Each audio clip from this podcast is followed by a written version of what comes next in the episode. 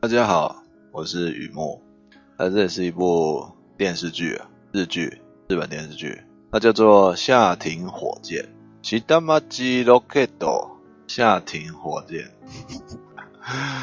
我是尝试在聊什么，我能讲的我就讲啊，这不是搞笑，但我能讲的也就很有限嘛，是比较有感觉一点哈。下町ロケット是火箭，夏町火箭。 那个池井户润的小说改的，这家伙没有变异，这次这人蛮厉害的，因为他之前有很多小说都搬上电视剧，搬上电视剧的那个那个制作团队都是同一批人，所以拍出来的感觉都很像。字幕在中间告诉你，等一下要开庭，好，等一下要开会，等一下要吵架，好，等一下怎么样？那个从半泽直树开始啊。这个罗斯福游戏啊，到这个夏廷火箭，都是同一批人做的。那他不是同一批人演的，做幕后团队演绎的方式，就是制作的方式也好，演员的演肃啊，很很大声，那会热血，但有时候觉得有点吵，没有关系。他整个来看蛮精彩的一个电视剧啊，盘根错节的利益关系。产生的逆境，想做事嘛，就是遭遇的挫折啊，逆境。技术本位永远是一生执着的信念，这算是核心的想法吧。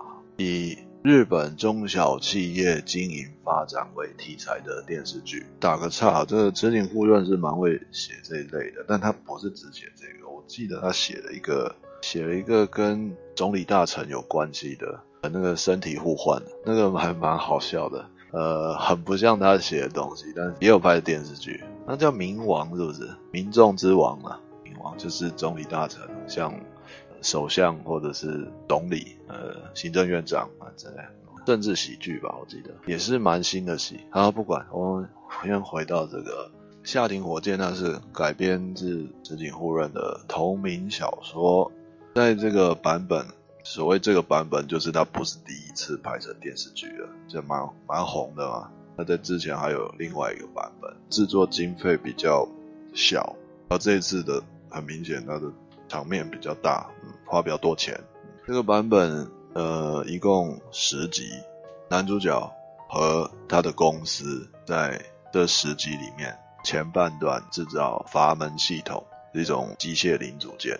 啊，那是火箭飞飞去太空那个火箭的关键零组件。后面五集呢，就是聚焦在人工瓣膜，男主角跨足制造医疗器材的时候所遭遇的冲击，还有两个 part。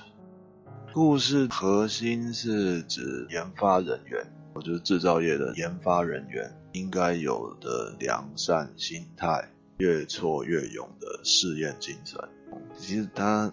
他有点给男生看的啦，因为我不知道怎么讲哦。小说的东西其实还蛮平衡的，有一点点偏男生，但是变成电视剧之后，女性角色都变得很花瓶，我也不知道为什么会这样。半泽直树也是，夏町火箭也是，罗斯福游戏也是，我不知道，没办法，他已经这样拍了。女性读者就如果喜欢阿布宽，可以可以可以看看哦，我觉得是蛮不错的。对了，我知道那罗马浴场比较好笑了。Oh my，嗯，超好吃。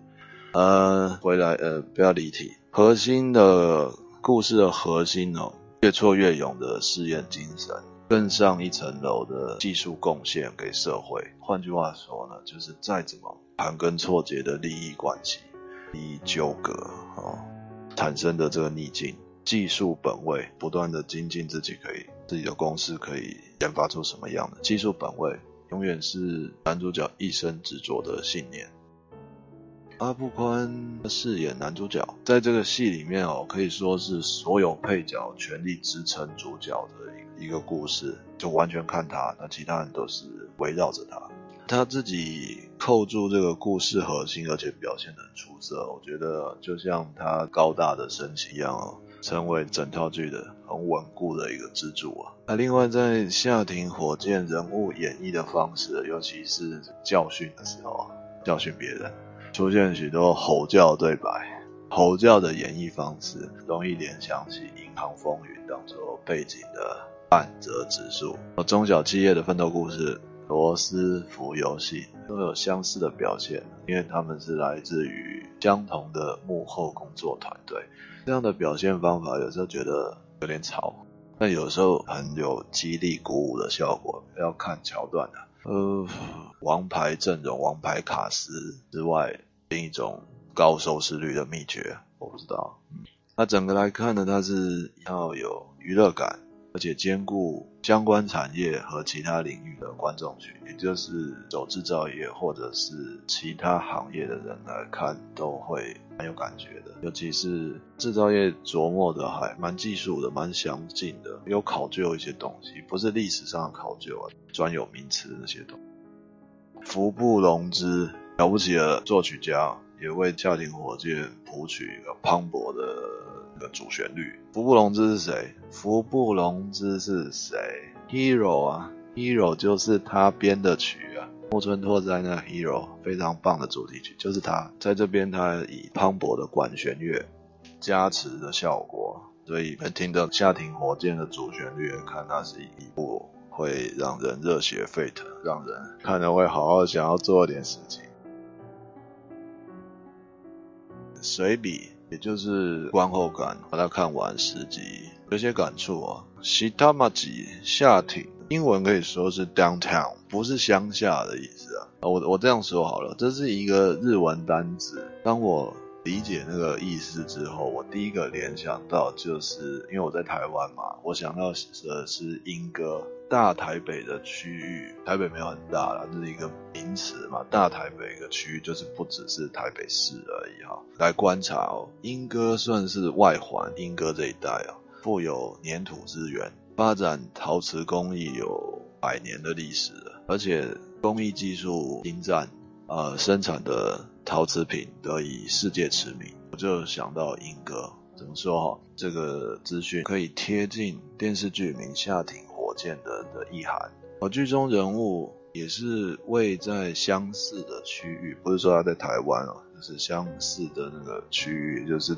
东京的一个外环啊，不是那么市中心，大东京的概念去看待的。以日本历史来说，可以追到江户时代，现在是平成，对不对？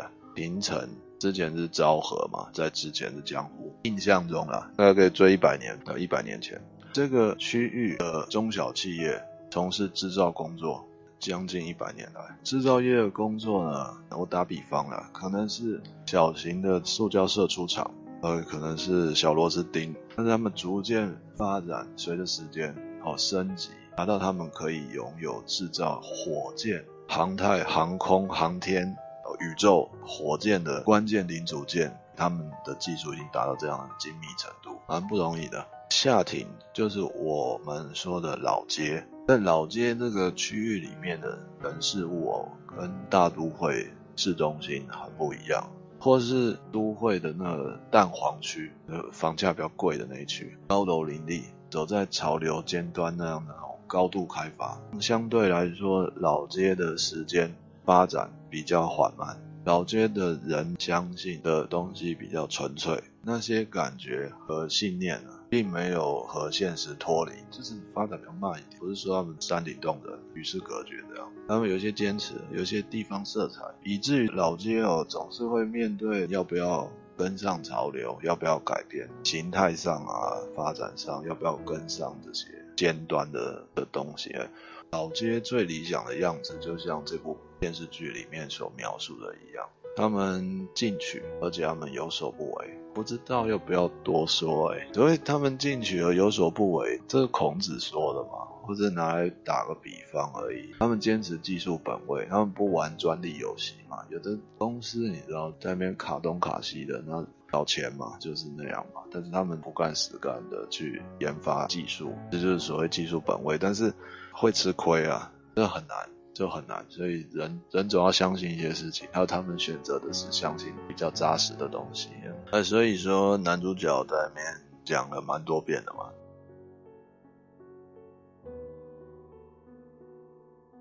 技术不说谎。这套剧啊，后段的情节就给我比较深层的刺激，也就是跨足到医疗器材那个后面五集啊，一间工厂承接的订单，工厂负责人选择先上车后补票的方式履约，什么意思呢？首先交 sample 嘛，先交样本，那样本人家看就是隔行如隔山嘛。哦，我继续讲下去，我不要解释啊。负责人选择先上车后补票的方式履约，以这个负责人八面玲珑的交涉手段美化哦，检验数据，让次级品、次级的样本被以为了是标准品，先交货。那另一方面的同时呢，这负责人对研发部门施压，赶工制造，在他们自以为的短时间之内去补上正确的数据，再补上标准品，这叫先上车后补票嘛。那这样就让一切是一切该有的样子。故事里面这样的行为是被那个正义的男主角严厉驳斥嘛？因为他说技术不说谎，技术不说谎，数据不造假，急救这样的行为啊，是经不起任何压力测试。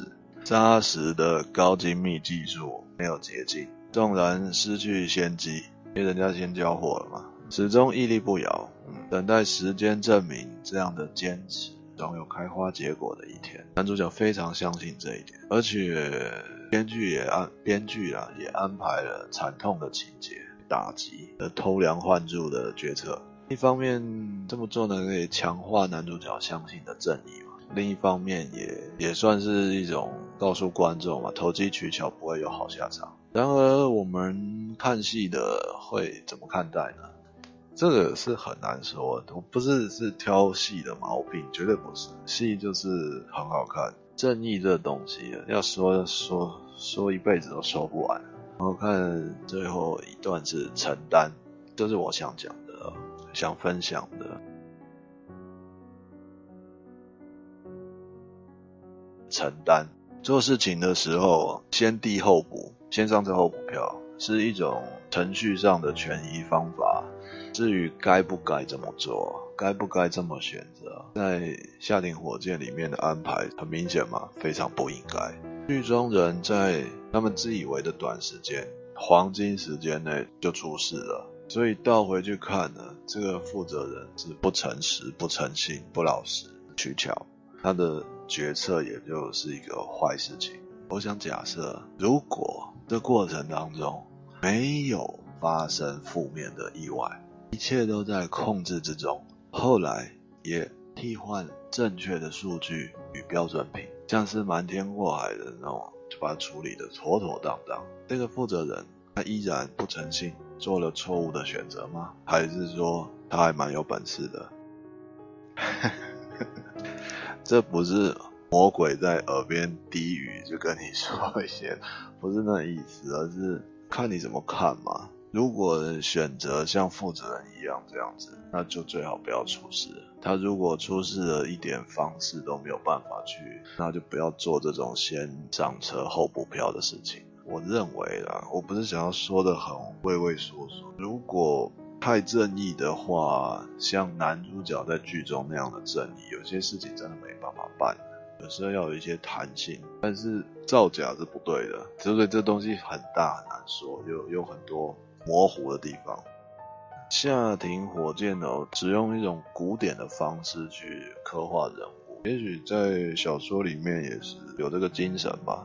所以古典的方式就是，这跟大家闲聊一下，反正一直都在闲聊。所以古典的方式去刻画人物，不，其实我们真实生活中还是有的，还是有的。正邪对立，就是那种绝对光明的人，你怎么看他都是光明的，他每一面都是光明的，一个圣人对上的邪恶，这你怎么看他就是讨厌，他都做都是不对的事情，那是那种绝对善良对绝对邪恶，知道这种是很古典的嘛，就是希腊里面很多神话故事会有这种方法，这个方法到现在还是蛮有可看性的。但是有一些变化产生，也就是在其他故事里面，我们会看到，因为现在人生活越来越复杂了嘛，所以像是呃绝对善良的人似乎很不食人间烟火，而不是说不食人间，就很不像在生现代生活的人，因为现在的生活想法很多。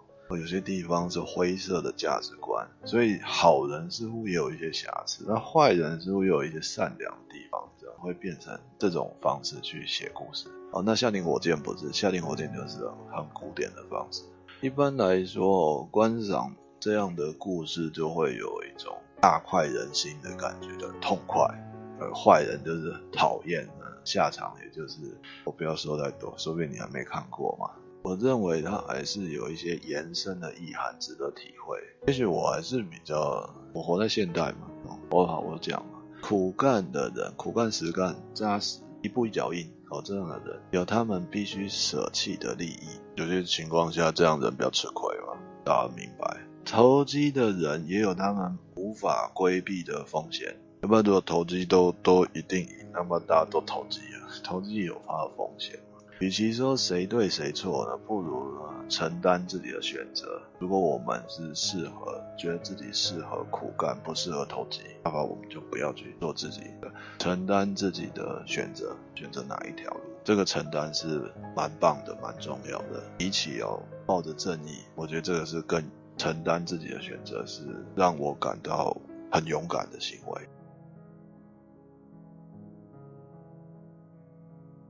好，聊到这边，想要阅读更多，也是老话一句，可以来我的网站，有图文并茂，夏町火箭的呃预告片和一些剧照，欢迎大家，也谢谢大家。